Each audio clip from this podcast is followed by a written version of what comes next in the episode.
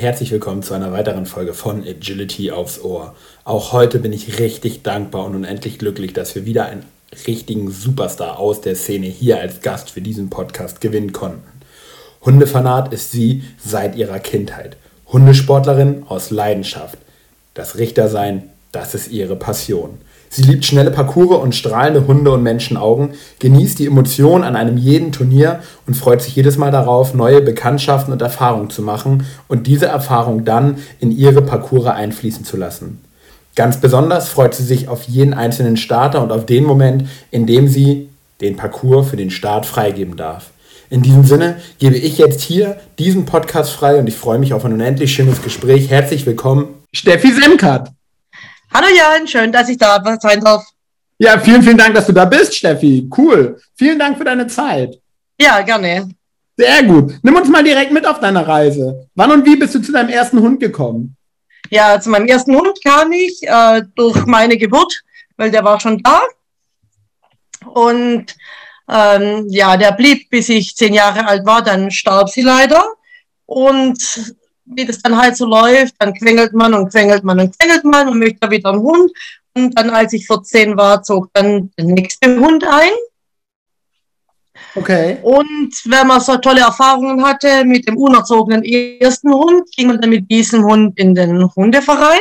Und das war dann unser erster Kontakt mit dem Turnierhundesport. Ja, cool. Also angefangen mit dem Turnierhundesport mit 14 Jahren. Ja, und dann, nimm uns mal weiter mit auf deiner Reise. Ja, und dann, ja gut, dann waren wir recht aktiv, also besonders dann auch meine Mutter. Wir müssten uns den Hund ja auch teilen. Ähm, wir sind dann hauptsächlich mit ihr auf Geländelauf mit Hund gegangen. Also da ging es da wunderbar mit dem Teilen. Also meine Mutter kam nach ihrem 5000 Meter Lauf ins Ziel, hat mir dann die Leine gegeben. Ich lief die 2000 Meter. und, und ähm, ja, dann wurde ich dann älter, habe das immer noch weiter gemacht mit, mit der Sarah. Und als ich auszog, habe ich mir dann meinen ersten wirklich eigenen Hund geholt. Das war dann ein Epagnol Breton. Ähm, den habe ich auch damals noch jagdlich ausgebildet mit, um natürlich auch auf Turnierhundesport. Und okay.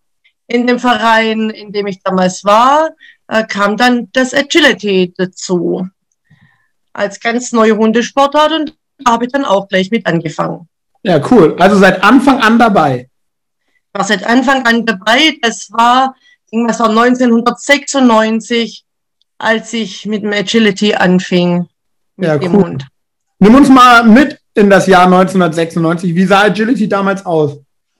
Ja, ganz witzig, weil keiner wusste ja was. Ähm, man hat die Geräte von Pedigree Ball bekommen, man hat sie sogar noch gesponsert bekommen, auch mit vom SWHV. Man hat sich dann aber verpflichtet, man musste einmal im Jahr streichen, eh natürlich in den zugeschickten Farben. Ähm, ich weiß noch, unsere Trainerin war damals eine Astrid Steiner in der Schweiz bei einem Seminar und hat dann das gelernt, dort Gelernte zu uns gebracht. Und dann haben wir halt einfach angefangen. Und durch den Turnierhundesport konnten unsere Hunde ja zumindest mal durch Tunnel laufen und äh, springen. Also war es relativ einfach, dadurch recht schnell kleine Erfolge zu sehen. Ja, cool. Was hat dich fasziniert an dem Sport damals? Also, oder was fasziniert dich heute noch so sehr, dass du die ganzen Jahre dabei geblieben bist? Also, was mich damals fasziniert hat, war natürlich schon das Neue und dann auch, dass es anders wie beim Turnierhundesport jedes Mal natürlich ein anderer Parcours ist, äh, dass man auch immer dann äh, beim Training dann selber kreativ werden kann mit, mit Linien, mit Parcoursverläufen. Und ich glaube, das, das ist die Faszination für mich bis heute, dass ich, ähm, dass man aktiv dran teilnimmt an der Entwicklung. Also ich nehme aktiv, seit, seit damals nehme ich ja aktiv, dann auch recht schnell Trainer. Also ich war dann 1997 oder 98 auf dem ersten Trainerseminar und seit damals nehme ich ja aktiv mit an der Entwicklung und das fasziniert mich. Ja, cool, Steffi. Nimm uns mal ein bisschen mit rein in deine Gedanken. Ähm, wo oder inwiefern ähm, veränderst du was in dem Sport oder in welche Richtung würdest du das Ganze gerne lenken? was ich lenken würde. Also, äh, ich, weiß nicht, also ich habe sicher nicht verändert, aber inwieweit sich der Sport verändert hat mit mir als aktiven Teil, sehe ich, wenn ich allein meine Parcours anschaue, die ich äh, gestellt habe, seit ich richte, bis heute. Und, und wenn man sich auch die ganze, die ganze Führtechnik anschaut, also ich denke, was habe ich damit? Ich habe ja, dann ich selber nichts, aber natürlich musste sich jeder anpassen an neue Herausforderungen. Neue Herausforderungen sind dann natürlich da und da, da braucht man wieder neue Führideen, wie man das dann löst, diese, diese Aufgabe im Parcours. Und, und die Entwicklung ging ja dann wirklich rasant schnell vorwärts. Also in den letzten paar Jahren ist ja phänomenal, was da abging. Ja, bin ich voll bei dir. Aber ich muss sagen, ich finde die Entwicklung nicht schlecht. Ja, ich finde es ja auch mega gut. Also es wird zum Sport, ich finde es genial. Also es macht mir immer mehr Spaß. Ja, cool. Jetzt hast du eben schon selber gesagt, Steffi, du bist Richterin. Ähm, wie bist du dazu gekommen? Ja, durch, durch äh, Zufall. Also ja, man hat mich einfach gefragt. Also ich habe ähm, 2001 hab, da war mein Hund, mein, also mein zweiter Epaniol Preto, war gerade mal ins A2 aufgestiegen. Da dachte ich, naja, fahre ich doch mal nach Dortmund zur Qualifikation für den Agility Weltcup. Das ist jetzt die, das MEC, das ja. MEC-Turnier in Emmendingen. Und da durfte man mit A2 starten. Da habe ich gedacht, na, gehe ich halt mal hin. Und dann abends saß ich dann zusammen mit dem äh, Mann meiner jetzigen besten Freundin. Und wir kamen dann drauf, dass ich er hat mich dann gefragt, wegen, ob ich nicht Richter werden möchte. Und ich habe gefragt, was braucht man denn dafür überhaupt? Und wir kamen drauf, dass mir alles fehlt, bis auf äh, einen Hund oder Starts im A3. und, und witzigerweise bin ich dann im selben Jahr bei seiner Frau aufgestiegen. Die war natürlich auch Richterin. Und das war mein letzter Nuller. Die wussten, ich brauche nur noch einen Nuller bis ins A3. Und er stand dann schon, als ich ins Ziel kam, stand er schon im Ziel und zeigt auf mich und sagt Richter. und dann, und dann ich, also wirklich ein Komplott. Bösartiger Komplott. Äh, vermutlich mit zwei Stangenfehlern in dem Lauf. Und, ähm, und dann habe ich es aber auch so für mich überlegt, weil ich eh auch von früher aus dem Sport komme. Ohne Richter gibt's halt einfach den Sport nicht. Und ich dachte, naja, dann kann ich auch ein bisschen was geben und nicht nur nehmen. Und ja, dann kam es halt, dass ich mich beworben habe und nach 2002 die Anwaltschaften gemacht und ähm, am 22.02.2003 die Richterprüfung. Ja, cool. Richtig cool. Ja, schon eine Zeit lang her. Ich glaube, ich spreche im Namen von vielen, Steffi. Und ich sage es mal stellvertretend ähm, an dich für alle Richter. Vielen, vielen Dank, dass es euch gibt. Denn genau wie du sagst, ohne euch könnte dieser Sport zumindest nicht auf Turnierebene stattfinden. Nee, garantiert nicht. Also man braucht uns ja schon, ne? so, so unbeliebt wir manchmal sind und so gern gemeckert wird, aber geht halt nicht ohne. Und darum, ich sage es einmal, also wer sich vielleicht berufen fühlt oder meint, wäre vielleicht was für mich, ja, warum nicht? Es macht ja. Spaß. Dann ähm, lass uns das eben ein bisschen ausführen, Steffi. Wenn wir jetzt vielleicht ein paar Leute dabei haben, die echt Bock darauf haben. Was muss ich erfüllen, um Richter werden zu können? Na gut, also wir, wir lassen jetzt mal die, die normalen Voraussetzungen, lassen wir jetzt einfach mal weg. Die kann ja jeder nachlesen. Ähm, was man braucht, ist eine, ja, ein Spaß an dem, an dem Sport. Man braucht ähm, ein dickes Fell, aber das bekommt man auch mit der Zeit. Ähm, man braucht ähm, eine gewisse Kontaktfreudigkeit, denke ich, dass man kein Problem hat, ähm, auf Leute zuzugehen, auch in Kommunikation mit den Leuten zu gehen, auch mal Kritik anzunehmen. Ähm, man braucht eine Kreativität, natürlich, aber das lernt man auch mit der Zeit. Also da, da ist auch noch kein Meister vom Himmel gefallen und man lernt bei jedem Parcours, den man plant und dann richtet, lernt man dazu. Ja, man braucht ähm, ja schon eine gewisse Ausdauer, also eine mentale Ausdauer wie auch eine körperliche Ausdauer, das nicht zu verachten, was man da den ganzen Tag leistet, sondern auch in der Konzentration, die man die ganze Zeit haben muss. Also man merkt dann schon bei den Antworten die ersten Male, die sind nach der Hälfte sind die meistens schon recht platt, weil es strengt an, ja. mental. Aber mit, mit der Begeisterung vergisst man dann die ganze Anstrengung. Und natürlich muss man sagen, okay, ich stehe gern morgens um sechs auf, fahre zwei Stunden zum Turnier, richte dann dort acht Stunden und dann fahre ich wieder heim. Also wenn du die Leute jetzt nicht motiviert hast, diesen Job zu Ja, machen, Wahnsinn, ne? Also das muss doch wirklich der letzte Ausschlag noch gegeben haben. ich denke, das ist das Nonplusultra einfach. ja, Der geht nicht. mir geht echt nicht. Nee. Steffi, nimm uns mal mit in so eine ähm, Turniervorbereitung. Wie sieht das aus? Du weißt jetzt, dass du in drei, vier Wochen irgendwo richten sollst. Und dann, wie plant man so einen Parcours? In drei, vier Wochen. Ich will jetzt mal echt ehrlich sein, als wenn ich weiß, dass ich in drei bis vier Wochen was richte, dann mache ich noch gar nichts. Weil meistens richte ich da ja eh auch schon. Also im Normalfall ist bei mir gerade in den letzten Jahren oder eigentlich wäre es auch dieses Jahr oder jetzt zum Beispiel nächstes Jahr ist schon komplett ausgebucht. Also es gibt bei mir kaum Wochenenden, die frei sind. Also ich kann nicht sagen, naja, ganz gemütlich, jetzt habe ich mein vier Wochen ein Turnier, lass mich mal planen. Ja. Ähm, also ja, im Normalfall fällt es mir dann Mittwoch vorm Turnier ein, oh scheiße, ja, na, ich plan mal. das, das ist mein normales, ja, mein normales Zeitfenster. Früher war es natürlich allerdings anders. Also früher, als ich angefangen habe, da habe ich auch ein bisschen ne, zeitiger angefangen vom Turnier, vor dem Turnier und habe ich auch weniger gerichtet. Und dann habe ich zeitiger angefangen zu planen. Jetzt sieht es halt wirklich so aus, meistens Mittwoch, Donnerstag setze ich mich dann hin und plan. Ich habe aber auch schon sonst bequem, wenn man im Ausland richtet und hinfliegt, äh, da kann man dann auch den Flug schön nutzen zum, zum Planen. Habe ich auch schon des Öfteren ja. gemacht. Das, ähm, das finde ich jetzt nicht gerade gut bei mir, aber bis jetzt, toi, toi, toi, hat es immer funktioniert. Es kommt dann doch was Gutes dabei raus, es mir auch gefällt. Ich hätte es gern, dass ich es dann schon montags wegen schaffe, aber, aber meistens kommt man dann irgendwas von der Arbeit oder vom Training oder sonst was dazwischen. Ja, cool. Ja, und dann setzt man sich halt hin mit seinem Notebook, mit dem Programm und dann plant man halt mal, also ich fange immer beim A3 an und dann plant man halt mal den A3. Wofür steht eine Steffi als Richterin? Also was erwartet uns als Starter, wenn wir auf einem Turnier sind, wo du richtest? Ja, schwer selber zu sagen. Da könnte man ja mal ganz andere fragen. Das wäre ja was, was Nettes so eine Umfrage. ich könnte schon mal ein paar Sachen sagen, die da rauskommen. Die sage ich jetzt aber nicht.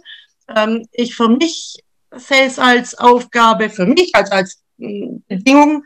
Ich möchte schnelle Parcours. Ich liebe es, wenn so wie Mensch wie als Hund rennen.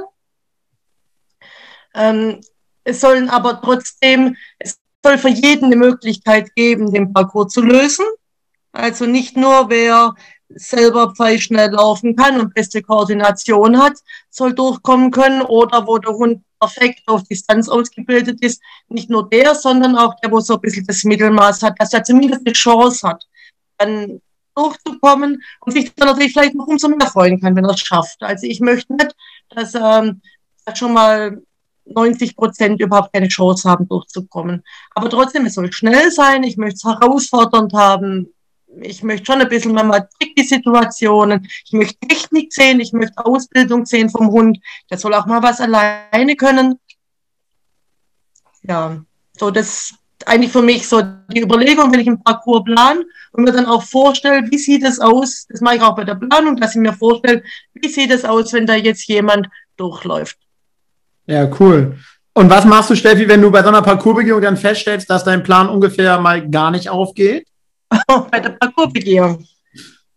Oder beim Aufbau oder bei der Begehung?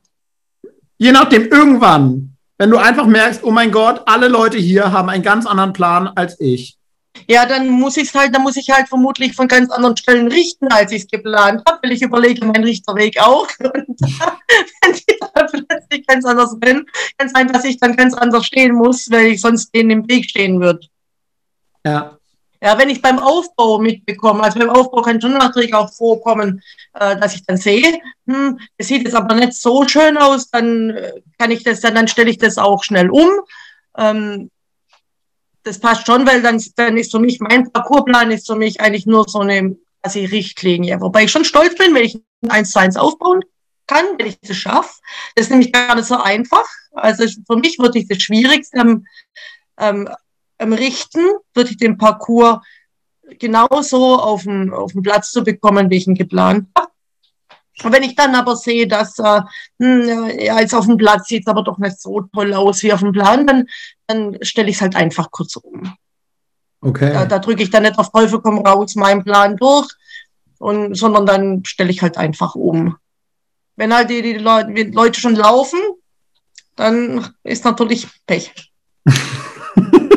ja, oder wenn man, ja, passiert nur zum Glück nicht mehr so, so oft. Also durch die Erfahrung gewinnt man doch hinzu, dass man, dass man einfach da das, dass man weniger Ausfälle hat. Also dass man weniger oft sagen muss, hm, das war jetzt aber doch nicht so, so prickelnd die Stelle. Ja.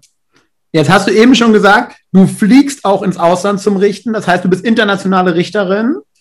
Ähm, wo warst du überall schon auf dieser Welt, Steffi? Oh ja, ähm, sehr viel, also sehr vielen Ländern. Also Europa, so ziemlich fast jedes Land. Krass. Äh, zu, aber nicht nur große Turniere, sondern auch kleine, aber natürlich in ganz vielen Ländern auch Meisterschaften und WM-Qualifikationen. Ähm, aber auch genauso gut ganz kleine Turniere mit 60, 70 Startern. Manchmal, zum Beispiel Portugal, war ich auch schon mit zweimal mit nur 25 Startern. Also das mache ich genauso gern. Ähm, dann außerhalb Europas war ich ähm, WM-Qualis richten in den USA und in, wenn man gleiche Region bleibt, grob amerikanisch-karibische Meisterschaft in Acapulco habe ich gerichtet. Das war wirklich eine außergewöhnliche Erfahrung. Das war ganz, ganz toll. Ähm, und in den Osten rüber, natürlich also Russland, Ukraine, äh, Singapur und Japan. Wie krass, was Agility möglich macht, ne? Ja, Wahnsinn. Ja, würde ich sonst nie hinreißen, manche Sachen oder nie die Möglichkeit haben.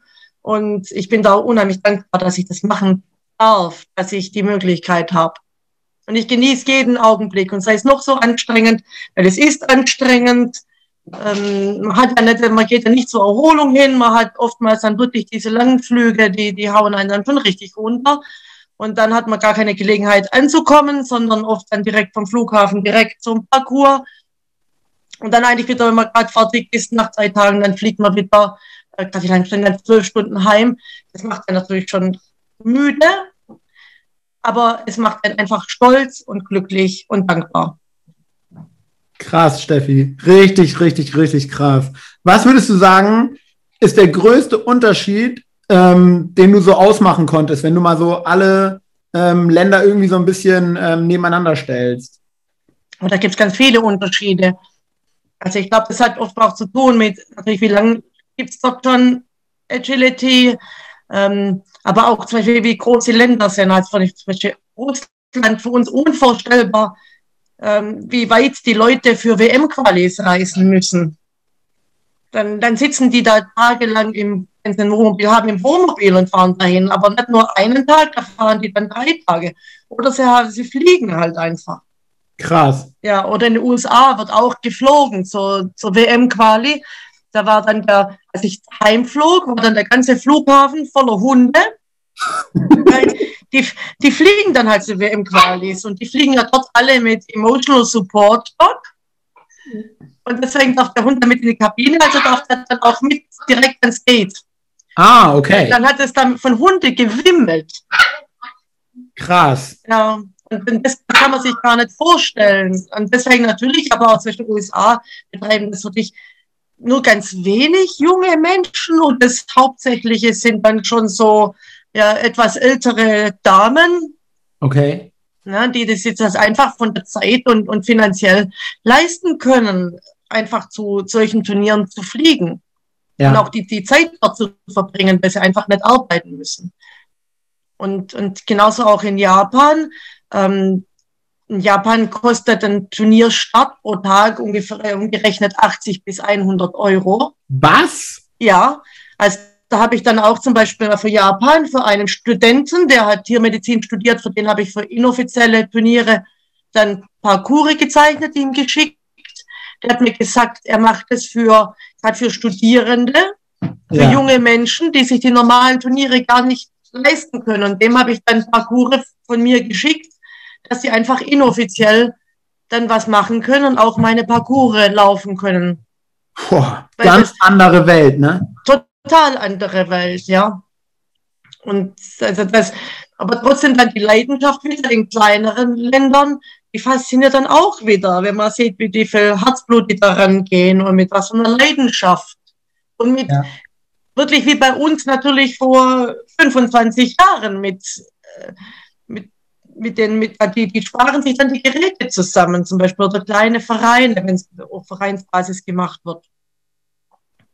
Krass. Ja. Krass. Und ey, wie, wie cool, was man alles erleben darf durch diesen Sport, ne, wenn man so rumkommt. Ja, Wahnsinn, wie viele Leute man kennenlernt. Also ich kann es echt sagen, man trifft dann überall ganz spezielle Leute auch, die einem dann auch nah bleiben und mit denen man dann weiterhin in engen Kontakt bleibt. Ja, cool. Ähm, wie wird man denn gesehen, wenn man so als ähm, deutsche Richterin ins Ausland fährt? Ja, man wird, man wird schon im Ausland natürlich schon mehr hofiert als bei uns. Aber das ist ja normal. Äh, wir hofieren ausländische Richter auch mehr, wie wenn nur der Richter aus dem Nachbarort kommt. Ja. Na, das ist ganz normal. Ähm, manche Länder haben allerdings eine andere Kultur, Richtern gegenüber sich zu verhalten, also generell ähm, da denkt man dann schon, na, da fühlt man sich dann schon so wie so ein kleiner Teil. ähm, und aber, weiß ich, wenn ich in viele Länder ja immer wieder gehe, also besonders die europäischen und immer wieder in dieselben Vereine und dieselben Leute sehe, dann komme ich irgendwann doch als, als Steffi und wird dann auch ganz normal aufgenommen und verbringt die Abende privat mit Leuten. Und also dann, dann bin ich auch froh, dass ich dann Steffi bin und nicht die Richterin, die dann halt, ja, dann ins Hotel abgesetzt wird abends. Ja. Sondern dass man einfach mich aufnimmt in den Kreis und dass ich dann dazugehöre. Nicht als Richterin, sondern als Steffi. Es ist schon irgendwie eine weltweit große Familie irgendwie, ne? Total, ja, eine riesengroße Familie. Deswegen vermisse ich ja auch die WM so arg, weil das ist irgendwie für mich ja. wie so ein Familientreffen. also da, da, da, renne ich dann auch immer rundherum in der Halle, weil, weil überall bei jedem Land kann ich mich dann dazusetzen ja. und, und treffe Menschen, die ich kenne, wo ich mich freue, dass ich sie einfach sehe. Richtig cool, Steffi. Was wäre dein größter Wunsch als ähm, Richter noch? Richter als, als Richter selber für mich Ziele ja. oder so habe ich, hab ich keine. Okay. Also habe ich wirklich keine. Ich möchte einfach, ähm, dass, es, dass ich so das weitermachen kann wie bis jetzt, dass ich gesund und fit genug bleibe, dass ich das machen kann. Ähm, dass ich die Freude nicht dran verliere. Also ich habe jetzt keine Riesenambitionen, irgendwie was Großes zu richten. Also ich habe schon ähm, genug WM-Qualis gerichtet. Ich habe die, die FMB habe ich gerichtet vor zwei Jahren. Das reicht eigentlich für mich so persönlich aus. Was für mich so ein kleiner Wunsch ist, was ich mir noch erfüllen möchte, ist dann die EO zu richten. Aber da warte ich jetzt einfach mal ab, auch mit meiner Bewerbung, bis sich das alles wieder beruhigt. Ja. Also ich wollte mich ja für Portugal bewerben oder habe mich sogar für Portugal beworben. Als dieses Jahr, dann ging meine Bewerbung aber im Verbandsvorwahl irgendwie unter. Damals habe ich noch gedacht, leider, jetzt sage ich, naja, zum Glück. ähm, aber das, das wollte ich mir noch erfüllen. Aber zum Beispiel WM habe ich überhaupt keine Ambition. Da schaue ich lieber von draußen zu, als dass ich drin stehe. Ähm, weil, ja, das, das Gefühl ist sicher ein anderes als ein Feldwald-Wiesenturnier. Aber ich glaube, ich kann die WM nicht so genießen, wenn ich sie richte. Wie okay. wenn ich einfach zuschaue. Und ich liebe die WM zu sehr, als dass ich es einfach genieße, zuzuschauen und das Erlebnis WM zu haben. Und das hätte ich ja dann in dem Jahr nicht, in dem ich richte. Ja, cool. Auch eine Ja, also steht das bei mir nicht auf dem Schirm. Das möchte ich, das möchte ich nicht, weil die WM ist für mich mein Familientreffen und da möchte ich nicht in der Küche stehen. so, so ist mal umzuschreiben. So. Auch nicht, wenn es eine große Wohnküche ist und man jeden Blick hat. Und mit ausreichend Kochwein, ja. ja. ja, cool, Steffi. Nee, nee, auch dann nicht. Also wirklich, nee, das, das steht bei mir nicht auf dem, auf dem Schirm, so dass ich das sage, das möchte ich mal gehabt haben. Okay. Lass uns mal ein bisschen switchen. Du hast vorhin schon gesagt, dass du ähm, relativ schnell, nachdem du als Sportlerin angefangen hast, auch direkt als Trainerin angefangen hast. Ja. Was fasziniert dich daran so sehr, ähm, Training geben zu dürfen? Ähm, Training geben fasziniert mich zu sehen, wie dann aus jungen Teams wirklich dann richtig erfahrene Turniergänger werden oder ähm, wie zum Beispiel auch aus Teams, wo man am Anfang denkt, oh je, das wird aber nie was, wo man dann aber dann auch da, dass, dass man sieht, dass sich da was entwickelt. Das fasziniert mich. Und, und mit meinen eigenen Hunden, ich trainiere unheimlich dann mit meinen Hunden. Das versuche ich dann auch weiterzugeben, diese Basisausbildung, wirklich so in die, in die Details am Anfang zu gehen. Und wenn okay. man dann da so fest feste Trainingsteilnehmer hat und die dann begleiten darf auf ihrem Werdegang, das macht unheimlich Spaß. Also du stehst für eine sehr, sehr gute Grundausbildung? Ja, ich mache da recht viel in der Grundausbildung. Da, da verschwende ich auch, nicht verschwenden, da, da, da verbringe ich sehr viel Zeit äh, damit, dass ich wirklich äh, die Basics äh, gewissenhaft aufbaue, weil ich finde, daraus kann man dann am Schluss das Puzzle ganz einfach zusammensetzen und ähm, dann geht man da schon mit einem gewissen Plan dann auch in die Sequenzen rein.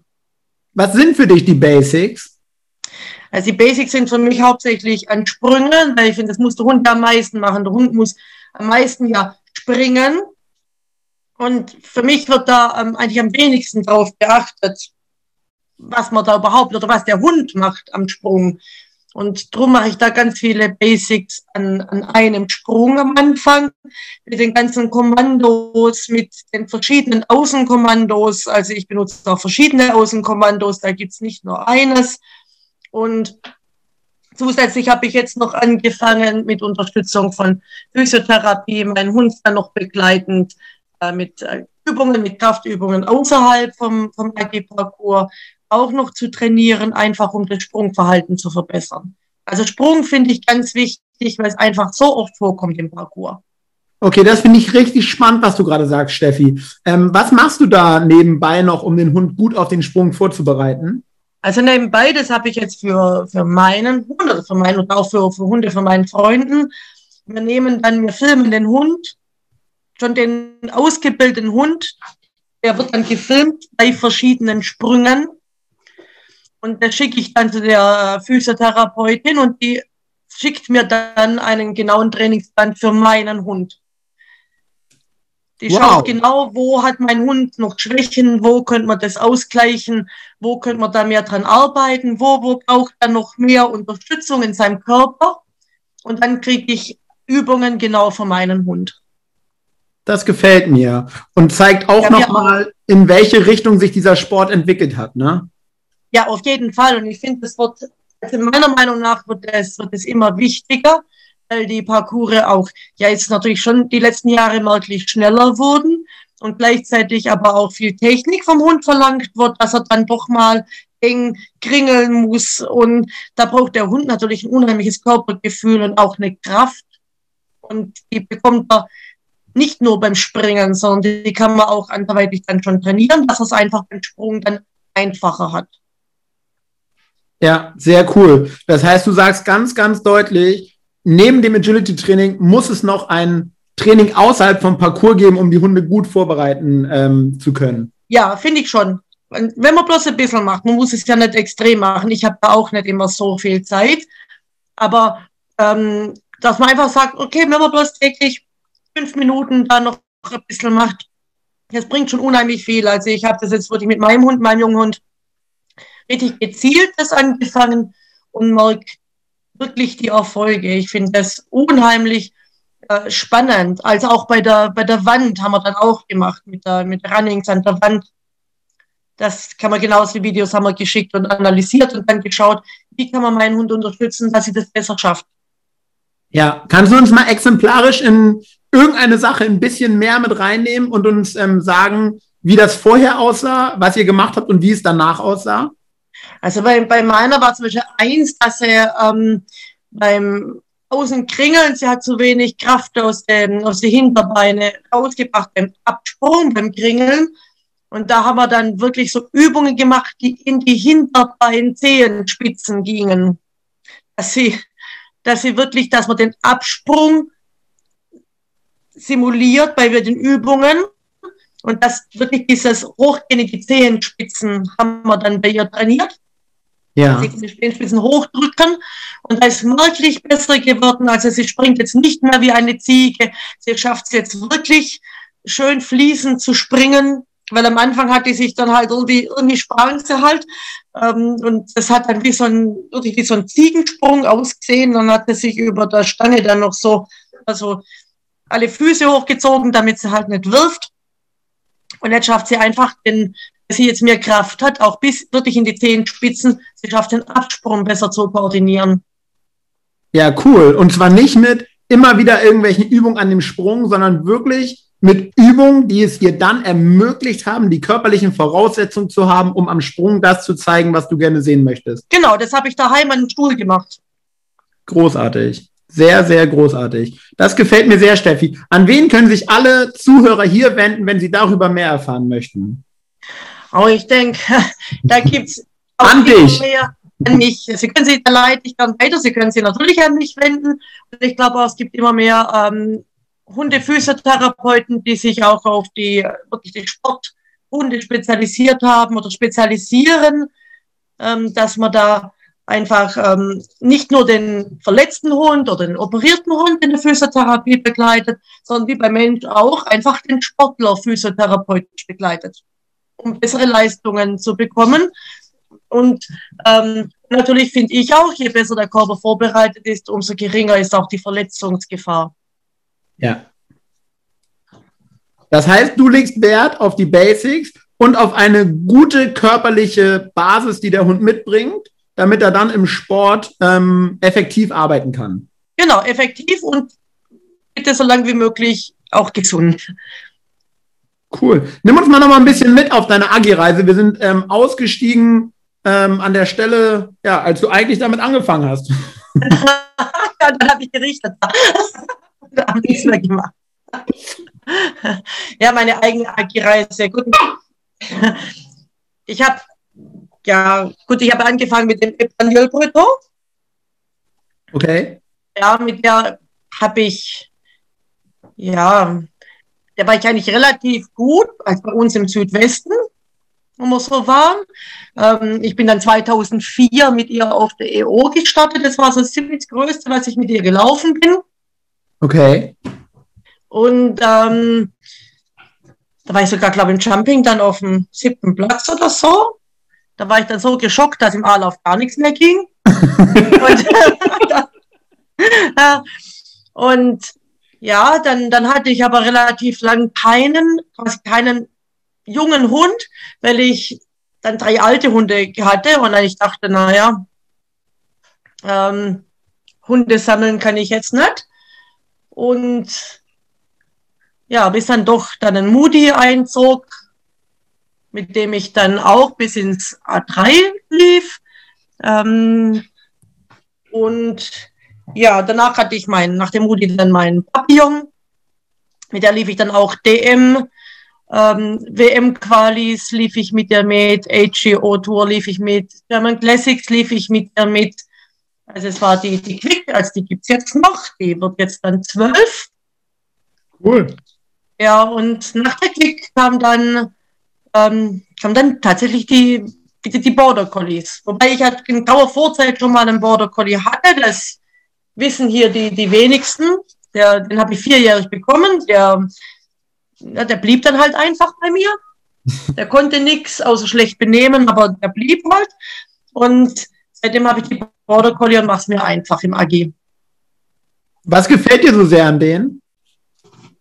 Es, also mir hat mal jemand gesagt, entweder man kann Hunde erziehen oder man holt sich einen Border Collie. halt, ja, wenn ich es mit den anderen Rassen so vergleiche, meistens, sie machen es einem schon sehr einfach. Also jegliche, jegliche Art von Hundesport, da sind die halt sofort begeistert. Sie machen es halt wirklich und auch der Alltag läuft recht einfach. Also gerade mein Alltag sieht ja auch so aus, dass ich dann an den Wochenenden Hundesitter brauche. Da ist halt kein Problem, den Border Collie zum Hundesitter zu bringen. Bei Moody, ja. da hat man halt schon Probleme. Ja. Dass man da, und im Sport sind sie einfach, ja, macht, macht einfach Spaß. Und dann habe ich da halt gerade Border Collie meinen A3-Hund, den ich allerdings gerade, der ist gerade allerdings zum Sporturlaub in, in Finnland. Okay.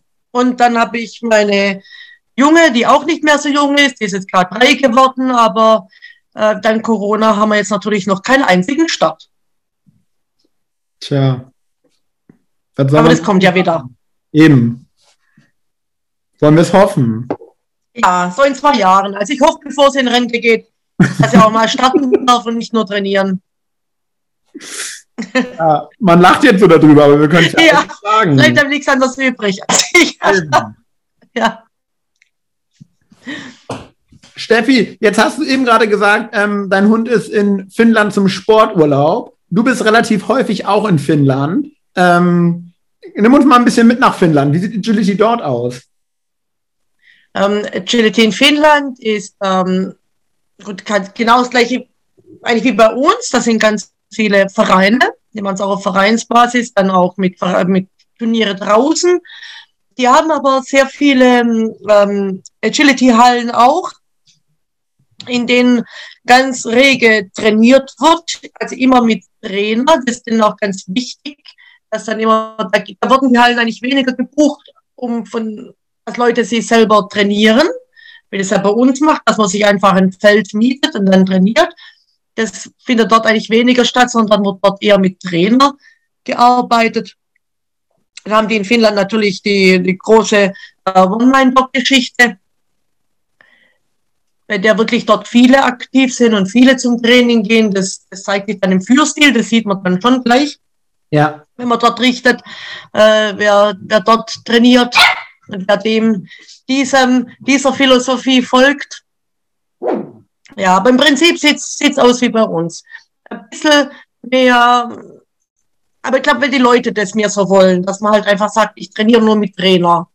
Wo, okay. wo hier bei uns ja gesagt wird, naja, damit ich mir das Feld und trainiere, weil ich mache noch ein Online-Training und ich, äh, ich filme mich da und ich kann mich auch selber reflektieren. Das ist dort nicht so. Und was sie auch nicht können, ähm, zwei Hunde gleichzeitig auf dem Feld in der Halle, das geht nicht. Oh, okay ja, keine Ahnung warum, das, das, das können die nicht so wirklich. Die sind dann immer erstaunt, dass meine zwei Hunde das können, dann in einer Halle. dass, es, dass es so funktioniert, dass einfach einer dann, während der andere dran ist, so am Parcoursrand liegt und halt zuguckt. Krass, das, das können deine Hunde. Einfach da liegen und zugucken. Die können das, ja, tatsächlich. Großartig. Sie gucken zu, ja. Natürlich schlafen sie dabei nicht. Aber ich habe da wirklich auch viel, viel, viel, viel, besonders bei Kleinen, viel Training reingesetzt, dass sie es kann. Okay, also auch das ist eine Sache, die dir wichtig ist? Ja, total. Also ich finde nichts Schlimmeres als greifende Hunde am Parcours ran. Das tut ja auch die Hunde nicht gut, sondern die wissen einfach, wann sie dran sind und die wissen auch genauso, wann sie nicht dran sind. Sehr gut. Das gefällt mir. Das finde ich ganz wichtig. Also dass man, und das, man muss halt, das kann man schon beim ganz kleinen so Border Collie üben dass sie das einfach lernen. Sehr, sehr da cool. Da muss man ein bisschen Arbeit reinstecken, beim einen mehr, beim anderen weniger, aber wenn es dann funktioniert, das tut sich für alle erholsam. Steffi, was sind noch deine Ziele als Sportlerin? Wo willst du noch hin? Was würdest du gerne noch erleben mit deinen Hunden? Oh, als Sportlerin äh, hätte ich schon gern, äh, gut, ich muss ja meinen A3-Hund jetzt mal wiederholen, oder meine Turniere dann, ja, oder die Spooky ins A3 bringen. Also als Sportlerin selber würde ich gern mal wieder die EO laufen. Ähm, als ich mit dem Papillon WM-Qualis lief, war schade, da waren die EO-Qualis nicht gleichzeitig, sonst wäre ich da qualifiziert gewesen, weil damals okay. kam ich damit ja nach Dortmund. Ähm, ein paar Jahre später war es besser gewesen. Aber so mit dem, mit dem Border Collie zur EO, das wird mir schon mal Spaß machen. Cool. Gutes Ziel. Ich drücke dir die Daumen. Ja, Danke, ja. Also ich denke, das, das, das kann ich auch hinbekommen. Das, das ist ein, ein erreichbares Ziel für mich. Cool, Steffi. Ich schaue auf die Uhr, wir könnten noch total lange weitermachen. Ähm, Ja, Aber vielleicht machen wir einfach irgendwann eine zweite Folge. wann immer du möchtest, ja. Cool. Ganz am Ende, kurze Frage, kurze Antwort, Steffi. Okay, Agility ist für mich ein ganz wichtiger Bestandteil in meinem Leben.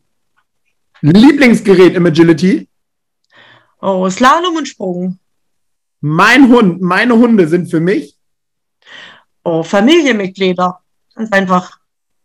der wichtigste Satz, den ich je im Training gehört habe. Ja, den höre ich ständig. Na, geh nochmal zur Eins und jetzt gib dir Mühe.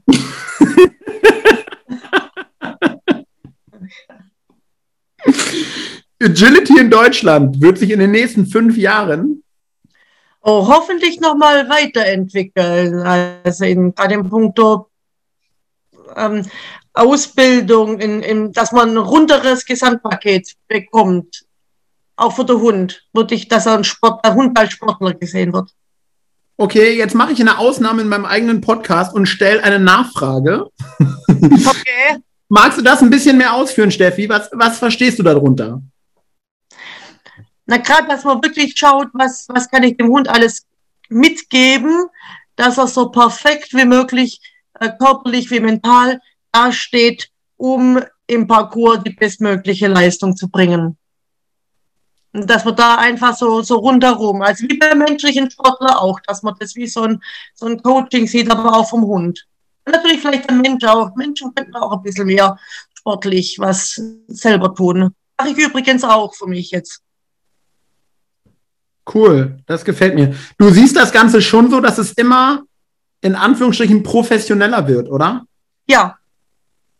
Muss ja, Ja. nichts Negatives heißen. Nein, nein, Also, überhaupt ja, nicht. Gar nicht. Ja, Im Gegenteil, ich favorisiere es sehr, dass es immer professioneller wird, weil ich sage oder ich glaube, dass es den Hunden dadurch immer besser geht. genau, ja, so denke ich auch. Ja. Ja. Cool. Steffi, ganz am Ende, was ich gerne jedem Agi-Sportler sagen würde. Dass man immer fairem Hund gegenüber sein soll. Die Hunde machen es nur für uns. Wundervolle Schlussworte. Vielen, vielen Dank für deine Zeit und deinen Einblick in dein Agility-Leben. Ja, ich danke dir und bis zum nächsten Mal. Ich wünsche dir einen schönen Abend und wir hören uns auf jeden Fall wieder. Ja, danke gleichfalls. Ciao.